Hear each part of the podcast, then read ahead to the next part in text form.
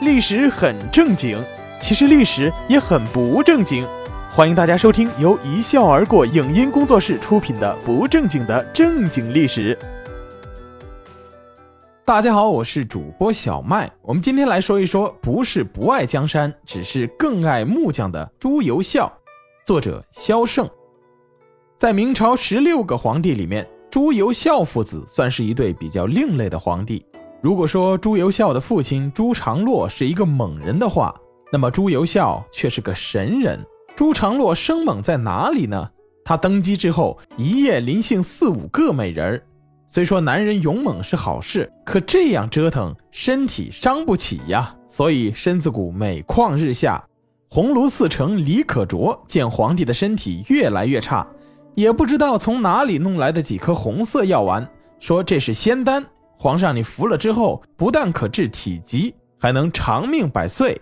朱常洛很是高兴，说：“李爱卿雪中送炭，真是忠臣呐。”于是按着李可灼的交代，每日下午三点吃一颗，吃了三天，果然升天见神仙去了。在位二十九天，史称红丸案。朱常洛猝死，搞得大家一点心理准备都没有，大臣们仓促拥立长子朱由校为皇帝。按照正常的事态发展，新皇帝竟然选出来了。朱由校穿上龙袍，到大殿上去接受大臣们朝拜一下，这事儿就算是成了。可在这个时候，大明宫里发生了起乌龙事件，朱由校不能来登基了，让人给藏起来了。藏朱由校的人叫李选侍，史称西李，是个出了名的女汉子。朱常洛在世时，她就经常色诱皇帝，排除异己。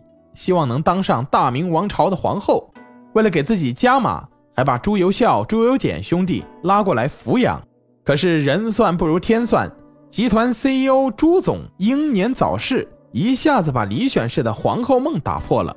但是女汉子就是女汉子呀，李选侍想当皇后不成了，心想当皇太后也成啊。反正朱由校父母都死了，他这个养母当皇太后也是顺理成章的事儿。所以他就住在乾清宫，摆出要做皇太后的样子来。乾清宫是什么地方啊？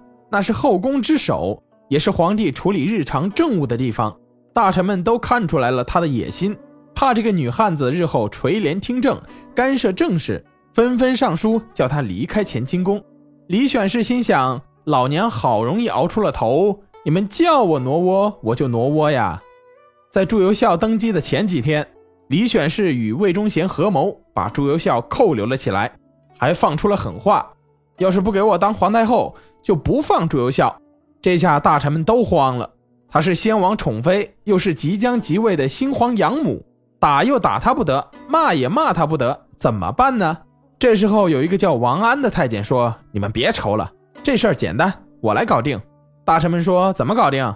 王安说：“既然西里扣着太子不放，那就抢吧。”万历四十八年九月初一，王安以太子伴读的身份进入乾清宫内，见朱由校，背了他就往外跑。李选侍见状，真的急了，赶到老娘地盘上来抢人，胆子也太大了，急令魏忠贤去追。于是宫里就发生了这么一幕：小太监王安背着朱由校在前面跑，大太监魏忠贤在后面追，一帮大臣则红着脸前呼后嚷。展开了一场前无古人后无来者的奥林匹克短跑竞赛。五天之后，大臣们终于把生米煮成了熟饭，让朱由校当上了大明集团的首席 CEO。希望这位皇帝能够带领他们继往开来，走向光明大道。谁想人家朱由校心思不在这儿，每天关着门琢磨别的事儿去了。朱由校是个神人啊，他不爱女人，不好政治，就爱搞手工。每天呢，就趴在案头上研究土木工程设计。按现在的话来说，他也算是一个兢兢业业、勤勤恳恳的技术人员。以他的成就而论，在这方面，他绝对够得上是匠人级别。朱由校为什么不爱江山爱木匠呢？这事儿啊，说起来有点惨。他老爸朱常洛不受万历皇帝喜欢，小朱这孩子自然也受到了冷落。人家小孩子都背着书包去上学堂了，小猪只有躲在角落里默默流泪的份儿。实在闲得慌时，就跟几个太监小宫女在后院的御花园里捏捏泥人儿玩过家家。后来十四岁时死了娘，过继给了李选侍代养。没娘的孩子没人疼啊，再加上时常要看后妈的脸色，这孩子啊就变得越来越闷骚，越来越孤僻。没事儿呢就锯锯木头，雕个木人儿在公园里搭个凉亭。久而久之，就爱上了木匠这个行业。也难怪呀，人生嘛，总得有个精神依托。既然不能读书，做做木匠也好。好不容易熬到他老爸上台，总以为这下可以农奴翻身当主人，背着书包上学堂了吧？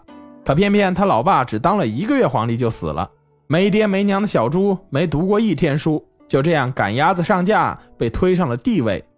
要让一个不认识字儿的人批阅文件，那是十分痛苦的事儿，还不如做木匠好玩。但是小猪绝对不是一个彻头彻尾的昏君。刚开始的时候，他提拔孙承宗、袁可立、袁崇焕等人防边，保证宁锦防线安全；为张居正平反，在澳门问题上态度也十分强硬，与荷兰人在澎湖打过两次，而且两次都是大获全胜。可见小猪是个有理想、有抱负的好青年。唯一一样让他很不爽，那就是看文件，字认识他，他不认识字，何其郁闷！有一次，三个外国使节前来朝拜。带了许多的礼物，山呼万岁以后，呈上国书。接下的小太监接过国书，交由魏忠贤。魏忠贤拿了国书在手，看了朱由校一眼，要交给他。这时候，朱由校朝他使了个眼色，暗示我不认识字儿啊，给我干嘛？这下魏忠贤也犯了难，因为他也是个文盲，所以也朝朱由校使了个眼色，意思就是说，我也不认识字儿啊，陛下。这两个文盲就你一眼我一眼，在那里暗斗。但是这国书总不能让底下的大臣去读吧？最后魏忠贤还是硬塞给了小朱。这下朱由校开始纠结了，心想：既然拿在手里了，总不能不看吧？可看了以后怎么办呢？又不懂里面说了什么。思忖间，眼睛朝着三个外国使臣望了一下，把牙一咬，翻开国书来看，装模作样的看了半天，眉头紧皱着。实际上是在思索着看完以后该怎么说话。一旁站着的魏忠贤见他半天没抬头，替他着急呀，手心里冒着汗。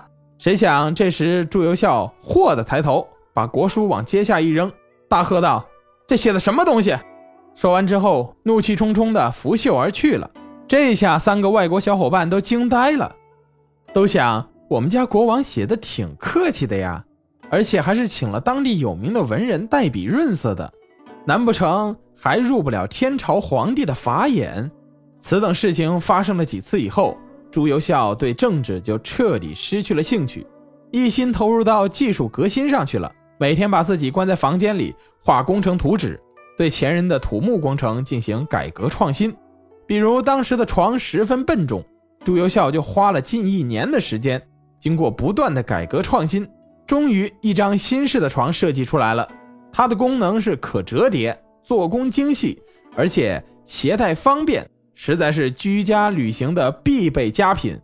此外，小朱同志还秉承坚持创新、永不止步的刻苦科研理念，还设计出了中国最早的室内盆景喷泉，亲自参与并设计了紫禁城的太和殿、中和殿、保和殿等重大工程的重建工作，并且与包工头、建筑工。